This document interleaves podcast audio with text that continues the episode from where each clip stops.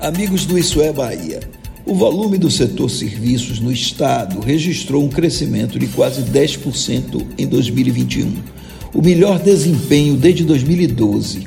Segmentos como dos serviços prestados às famílias, serviços de transporte, correio e outras atividades cresceram de forma significativa.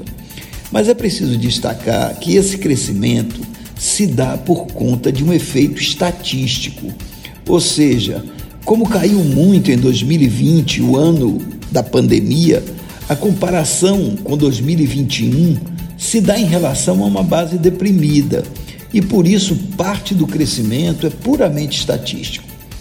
Além disso, outros segmentos, como serviço de apoio às atividades agropecuárias, serviços imobiliários, serviços financeiros, não cresceram, pelo contrário, apresentaram queda.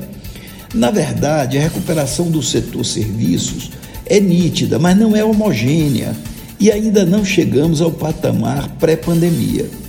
Isso porque, por conta da inflação, houve a redução de demandas em muitos desses serviços. Além disso, uma cidade como Salvador, fortemente baseada no turismo, vem se recuperando, mas ainda se ressente da retomada do setor de eventos que cria muitas oportunidades para o setor serviços. Sem o Réveillon e o Carnaval, alguns serviços vão permanecer com desempenho abaixo da média. De todo modo, há uma nítida recuperação do setor turístico e de outros segmentos, e vários desses segmentos estão se recompondo, prometendo que 2022 será melhor para o setor serviços do que 2021.